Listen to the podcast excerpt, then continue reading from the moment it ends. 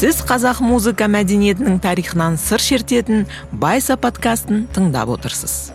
Подкасты болат өтемұратов қорының қолдауымен бұлбұл студиясы мен батырхан шөкенов атындағы қор дайындады.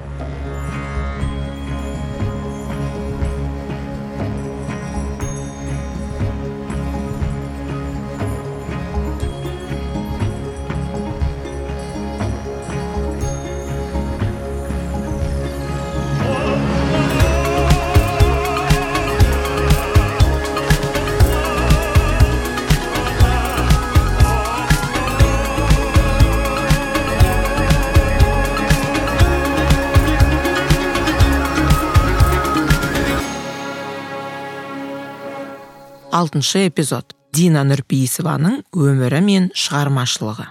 Дәрісті күйші қазақ ұлттық өнер университетінің оқытушысы phd докторанты айтолқын тоқтаған дайындады. Дәрісті оқыған бексұлтан бақытжан.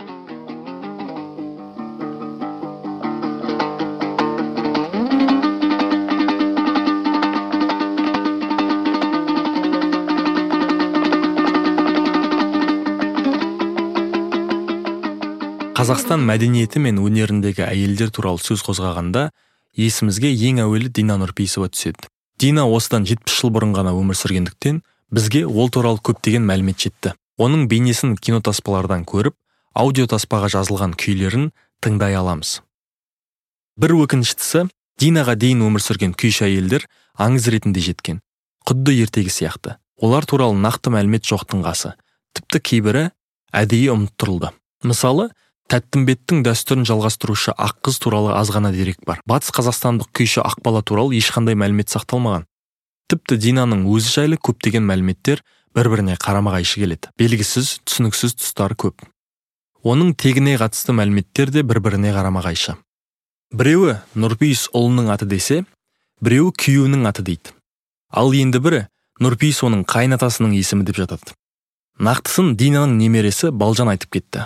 Балжан соғыста алған жарақаты асқынып 1946 жылы көз жұмған динаның жұрымбай деген ұлынан өрбіген. Балжан жұрымбай қызының айтуынша дина 19 жасында нұрпейіс деген кісіге тұрмысқа шығады. Ол кісіден үш бала сүйеді.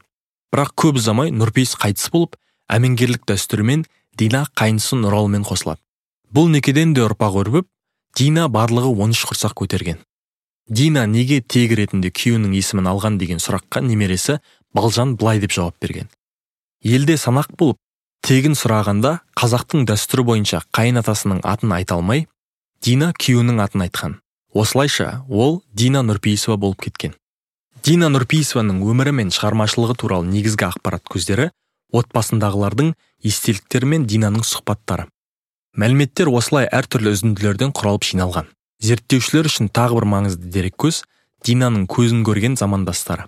Солардың ішінде ғасырлар пернесі ән күй сапары деген еңбектерінде сол кездегі дәстүрлі орындаушылар олардың өмірі шығармашылығы жайлы барынша мәлімет қалдырып кетуге тырысқан ахмет жұбановты атауға болады. Ол көрген білгенінің бәрін қағазға түсіріп мұқият жазып алып отырған. Динаның алматыға келуіне де бірден бір себепкер ахмет жұбанов болған. Атап өтерлігі мәліметтердің көбі кеңес заманында жазылғандықтан кеңес үкіметінің әсері тимей қоймады. Жиырмасыншы ғасырдың басында қоғамда шығыс әйелдерін азат ету қызу жүрді. Қараңғылықта өмір сүріп қазан ошақтың қасынан шыға алмаған тек кеңес үкіметі орнаған соң еркіндікке қол жеткізіп өнермен айналысуға мүмкіндік алған сауаты аз қазақ әйелінің бейнесі насихатталды. Дина нұрпейісова туралы да осылай жазылды. Кеңес заманында оның кейбір күйлерінің атауын өзгертіп жіберген. Әкесі кенже динаны ұзатқанда басқа жасауларына қоса қарағасқа деген жүйрік атты береді. Кейін ол ауырып өліп қалады. Дина өзінің бақытты жастық шағының тілсіз куәсіндей қарағасқа атты атынан айырылғанына қайғырып оған арнап күй шығарады. Кинотаспалардың бірінде дина өзінің осы қарағасқа деген күйін тартады. Бірақ кадр сыртындағы дауыс динаның бұл күйді лениннің туған күніне арнағанын айтады. Күйдің шығу тарихын да бұрмалаған. Жеке басының қиындығын бейнелейтін балаларына арнаған күйлерін кеңес үкіметінің бақытты шағына арнаған алғыс күй деп берілді. Сондай ақ динаның шығу тегі туралы мәліметтер де жасырын қалды. Динаның жеке басында да сол кездегі қоғам өмірінде де қиындықтар көп болды.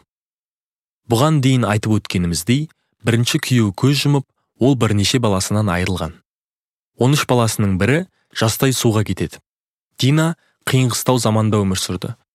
Төңкерістің азаматтық соғыс көшпеліліктен отырықшылыққа күштеп көшіру аштық пен қуғын сүргіннің куәсі болды.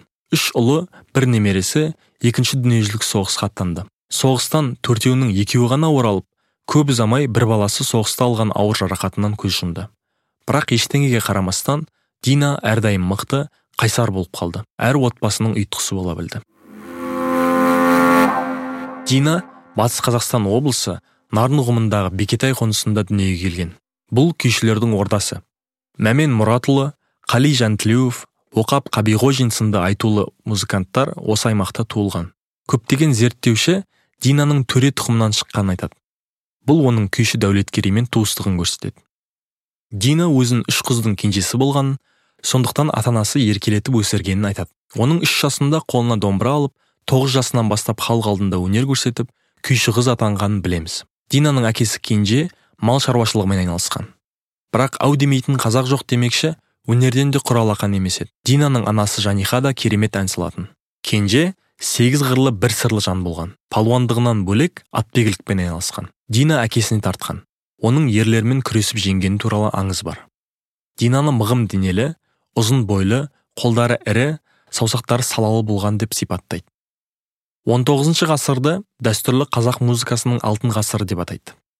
Дәулеткерей құрманғазы түркеш байжұма тәттімбет сияқты асқан дарынды музыканттар 19 ғасырда өмір сүріп өнерін дамытты. Кенже батыс қазақстаннан шыққан ұлы күйші құрманғазымен етене таныс болған. Дина тоғызға толғанда құрманғазыны қызының музыкалық қабілетін байқап көрсін деп үйіне арнайы шақырған екен. Дина сол сәтті домбыраны ұяла ұяла әрең тарттым деп еске алған. Көзі қырағы құрманғазы баланың бойындағы қабілетті бірден байқап 24 жасына дейін динаны өзінің қасына шәкірт ретінде ертіп күй үйретеді жиындарға алып барып күй тартыстарға қатыстырған. Бірақ құрманғазы мен динаны бүгінгі күннің ұстазы мен шәкірті сияқты елестетуге болмайды.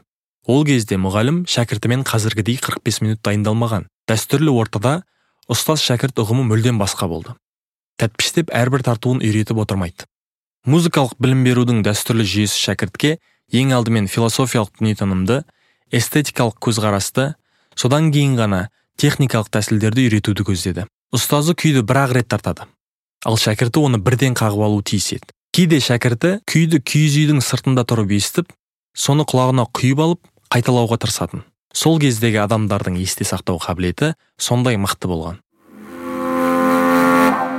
Дина тұрмысқа 19 жасында шыққан. Бұл сол заман үшін кеш саналатын. Динаның өзі күйге құмартып өнерге қызығып жүріп қалғанын айтқан екен. Тұрмысқа шығарда құрманғазы өзі келіп оның келін болып түскен әулетіне динаның бойындағы үлкен дарынды тұншықтырмауын өнермен айналысуына кедергі жасамауын сұраған екен. Бұған көздерін жеткізу үшін қайын жұртының алдында динаның өзіне күй тартқызған екен. Дина күйеуінің туыстарының алдында күй тартуға ұялғанын десе де өттің дәурен деген күйін тартып беташарын өткізген екен. Дина өзінің естелігінде бірінші жары нұрпейістің оның өнерін құрметтеп көпшілік алдына шығуына ешқашан қарсылық танытпаған айтады. Дегенмен әйел болған соң шаруадан қолы босамайтын. Ол кездегі тіршілік оңай емес еді. Күнделікті күйбең тұрмыс өнермен айналысуға көп кедергі келтіретін. Дина өр мінезді батыл болған. Әрі өнеріне кедергі жасамаңыздар деген құрманғазының өтініші де оның танымал күйші атануына септігін тигізген болар. Бірде құрманғазы динаға егер менің оң қолым мен сенің сол қолыңның шеберлігі бір адамның бойынан табылса дүниеде одан асқан домбырашы болмас еді деп бағалаған екен деседі. Динаның қолдары ірі саусақтары ұзын болған. Соның арқасында ол көп домбырашы ала бермейтін дыбыстарды ойнаған. Мұндай кең интервалды алу үшін күйшінің саусағы салалы болуы керек. Не епті әрі мықты болуы тиіс. Әйтпесе күй тартқанда дыбыс таза шықпай ызылдап шалс естіледі ахмет жұбанов өз естеліктерінде дина құрманғазының күйі төремұратты тартқанда оң қолының құлашы тіпті кеңейіп сахнаға сыймай бара жатқандай сурет беретін деп жазды. Дина мынау оның ұстазы қандай болды екен? деп таңдай қаққан екен жұбанов. Құрманғазының күйлері рухты оң қолының құлашы кең көсіле алады. Ахмет жұбановтың жұмыстарында мұндай күй тарту мәнері тентек қағыс деп аталады. Оған қарама қарсы орындаушылық мектеп ретінде күйші дәулеткерейдің мектебі аталады. Ол мектепке күйшінің оң қол домбыраның шанағынан әрі аспай жұмсақ биязы тартылатын төре қағыс тән. Қағыс дегеніміз қолдың жоғары төмен қозғалысы арқылы дыбыс шығару әдісі. Дәстүрлі музыка теориясында қағыстың ондаған түрі бар. Қағыс көбіне белгілі бір күй ойнау мәнерінің немесе орындаушылық мектептің айқын элементіне айналады. Дина дәулеткерейдің ұлы салауаткерейден күй үйреніп оның мектебінің орындаушылық шеберлігін меңгерген деген мәлімет бар. Күй тартыстардың бірінде дина мен дәулеткерейдің кездескені туралы тарихи деректе сақталған. Дина күй тартысқа қатысса ал дәулеткерей қазылар алқасының мүшесі болыпты деседі. Қалай десек те дина құрманғазының тентектігінде алған дәулеткерейдің биязылығында алып екі мектептің де ерекшелігін бойына сіңіріп өзіндік мәнерін қалыптастырды. Оң қолының қағысын алатын болсақ шынымен сан қырлы қақпақшаны батырып та тартады. Және домбыраның мойнынан жұмсақ ұстап ішекті саусағының ұшымен ақырын ғана қозғайды. Домбырашылардың көбі сұқ саусақпен төмен бас бармақпен жоғары тартса дина сұқ саусақпен де ортаң терекпен де аты жоқ саусақпен де тіпті шынашақпен де тарта алған. Динаның штрихтары сан қырлы бай болған. Орындаушылығының бір ерекшелігі осында.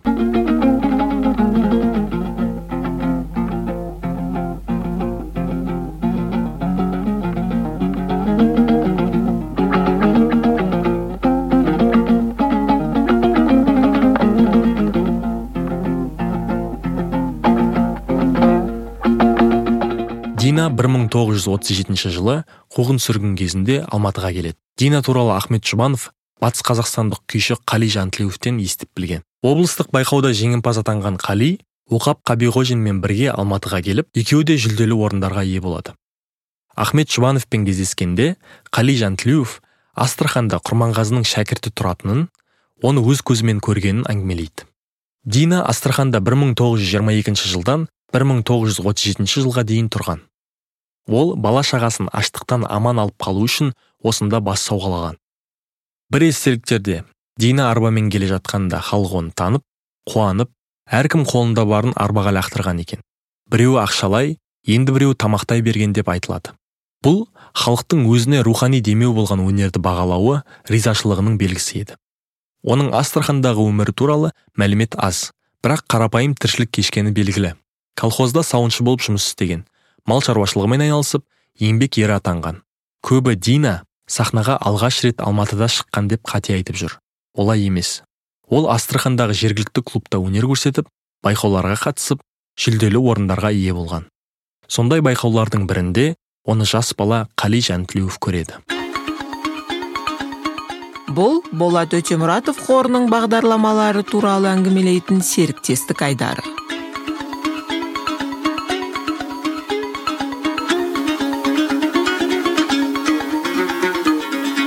Болат өтемұратов қоры үшін маңызды бағыттардың бірі қазақстандық өскелең ұрпақты қолдау.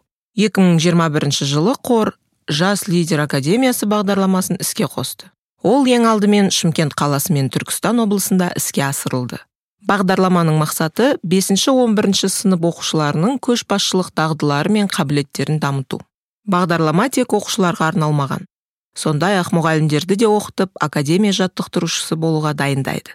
Бағдарлама аясында балалар апта сайын қарым қатынас критикалық ойлау негіздерін көпшілік алдында сөйлеу және келіссөз жүргізу дағдыларын тиімді пайдалануды үйрететін факультатив сабақтарға қатысады. Мұның бәрі командалық жұмыс пен жеке тапсырмалар түрінде беріледі. Факультативтен бөлек балалар оқу жылы ішінде тренингтерден өтіп шағын конференцияларға қатысады. Ал үздік оқушылар мен мұғалімдер оқу жылының соңында алматыда өтетін жас лидер форумына шақырылады. Факультатив қатысушылар ретінде біз кіреміз. Ә, тренер бізге сабақ өтеді кәдімгі күнделікті сабақ ретінде бірақ ерікті түрде және де ашық форматта өтеді. Бұл аружан айтбаева ол шымкент қаласындағы нөмірі 129 орта мектептің 10 сыныбында оқиды. Аружан жас лидер академиясының мүшесі. Ол бізге жобадан алған тәжірибесі туралы айтып берді. Жас лидер академиясы барлық жағынан өте тиім барлығы бір мақсатқа келіп тіреледі ол мақсат ә, осы лидерлік қарым қатынасты дамыту және де қарым қатынас стилін өзінің жеке пікірі жаңа идеялары бар мотиватор ретінде біз дамуымыз керек. Ә, заманауи әлемдегі ең жоғары сұранысқа ие дағдылық көшбасшылық бойынша оқуды меңгеріп жатырмын. Ең бастысы осы жиырма бірінші ғасырға сай жиырма бірінші ғасырдың көшбасшысы болуға ниетім бар. Алдағы бес жыл ішінде жас лидер академиясы бағдарламасына жамбыл қызылорда атырау маңғыстау батыс қазақстан ақтөбе және алматы облыстары да біртіндеп қосылады.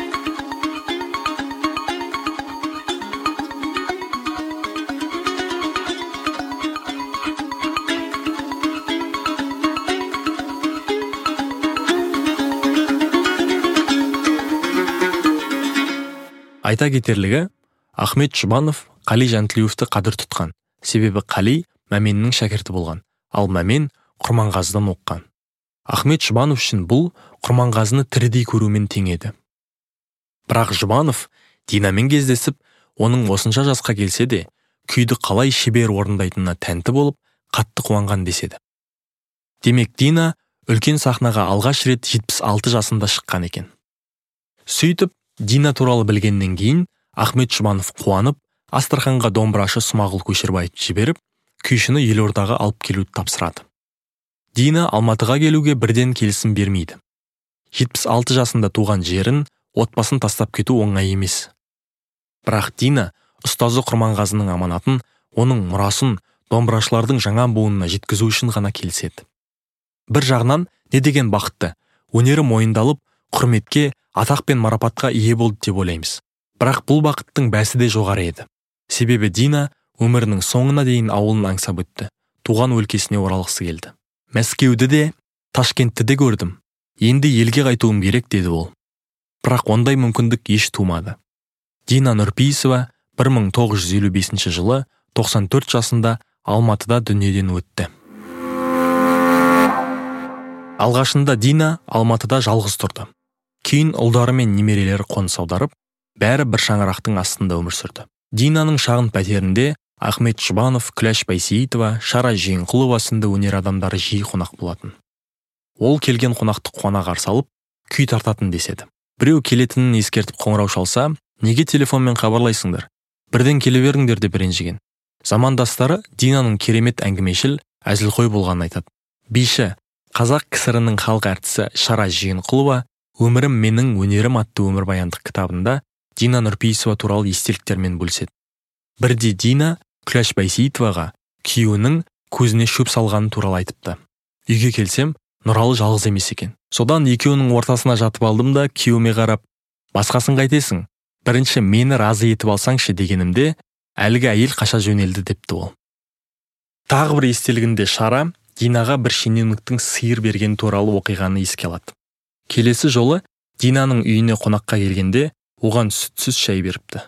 Сонда әлгі кісі қарап тұрмай сыйға берген сиырын бұлдап сізге сиыр сыйлап едік шайыңыз неге сүтсіз? депті. Сонда дина сенің берген сиырыңа қарағанда мені саусаң көбірек сүт шығады деген екен. Мұндай оқиғалардан динаның ойындағысын ірікпейтін сөз өткір батыл да еркін әйел екенін байқаймыз. Дина орындаған күйлерді ахмет жұбанов нотаға түсірді. Ол екі домбырашыны ғылман әлжанов пен рүстембек омаровты жіберген екен. Біріне күйдің басын екіншісіне аяғын жаттап алу тапсырылған. Бір күйді тұтастай есте сақтау бір адамның қолынан келмейді. Себебі дина күйді екі қайтара тартпайтын әрқайсысы күйдің өзі жаттаған жартысын тартып беріп композитор оны нотаға түсіріп оркестрге бейімдеген. Содан соң жұбанов динаға күйді қайта тыңдатқанда ол жұбановқа әй шайтан бала деп риза болады екен.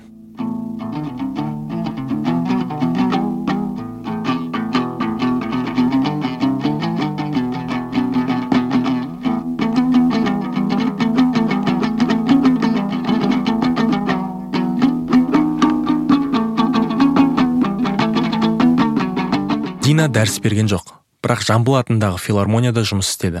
Ол концерт алдында айнаға қарап дайындалған. Сол кезде жас домбырашылар студенттер динаның артқы жағынан келіп күйін үйреніп бойына сіңіріп алуға тырысатын. Егер динаның көңіл күйі жақсы болса ештеңе байқамағандай үнсіз отырады екен. Ал көңіл күйі жоқ кезде бәрін қуып шығатын көрінеді. Ол сондай батыл қайсар мінезді жан еді. Музыканттар оның бір домбырашыны мынаның орындауы тақтайдай екен деп сынағанын айтады. Бірақ ол қалай айтса да сөзі сүйектен өтпейтін өзі өте ақ көңіл жан әрі тамаша музыкант еді.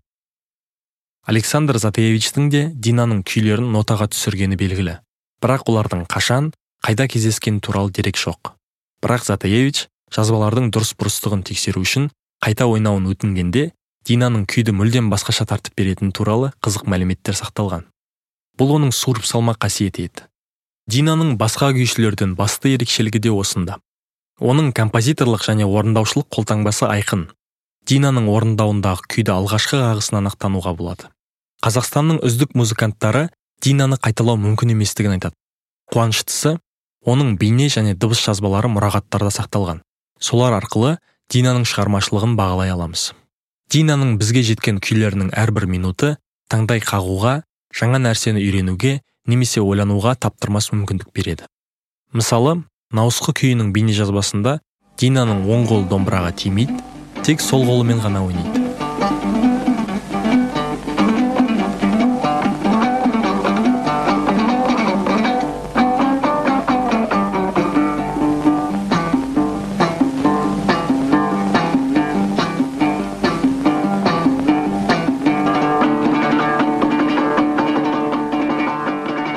Күйдің екінші атауы ұршық төкпе яғни оң қолдың қимылдары ұршық иіргендегі қимыл қозғалыстарды елестетеді. Мұндай театрландырылған элементтер күйдің шығу тарихы туралы аңыздар сияқты күй өнерінің бір бөлігі саналады. Сөз бен құбылыстың семантикасына жүгінер болсақ күй көңіл күй дегенді білдіреді.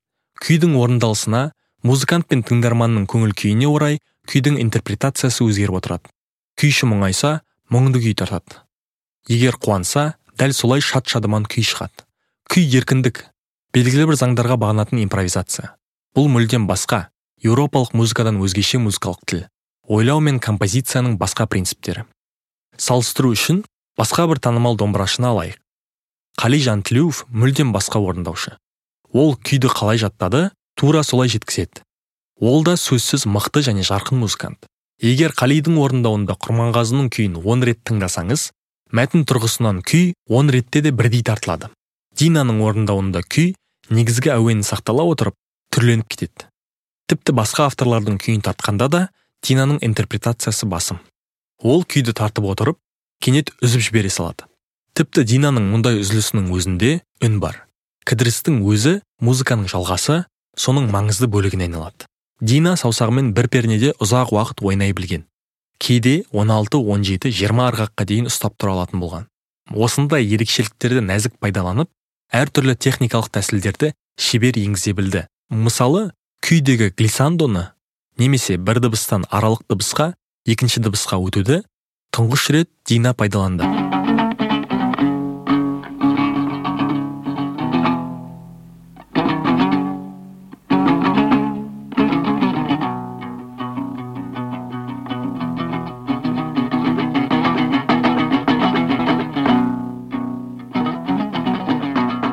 Таласбек әсемқұлов динаның жаңашылдығын эксцентристік ойнау мәнері мен эксперимент жасауға бейімдігін атап өтіп оны шниткемен салыстырған. Дина математикалық тұрғыда ойлайтын. Оның күйлері мен интерпретациялары әрқашан ой елегінен өткен. Анық идеясы нақты құрылымы бар. Бүгінде динаның отызға жуық күй сақталған бірақ бұл оның барлық шығармасы деуге болмайды. Музыка танушылар әлі күнге дейін динаның шығармаларын тауып жүр. Дина қазақ музыкасының тарихындағы ең ұлы мұңды да бақытты батыл да жігерлі шебер де терең күйші болған. Солай болып қалады. Бізді дина нұрпейісованың өмірі мен шығармашылығына қатысты тың мәліметтер мен жаңалықтар күтіп тұр деп сенеміз.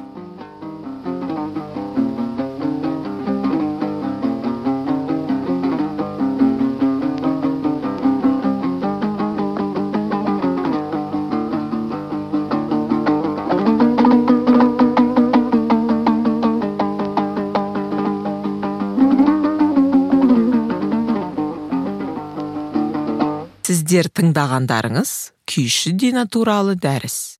Келесі эпизодта қазақ операсының қалыптасуы қыз жібек операсы және қазақ композиторлары туралы сөз қозғаймыз.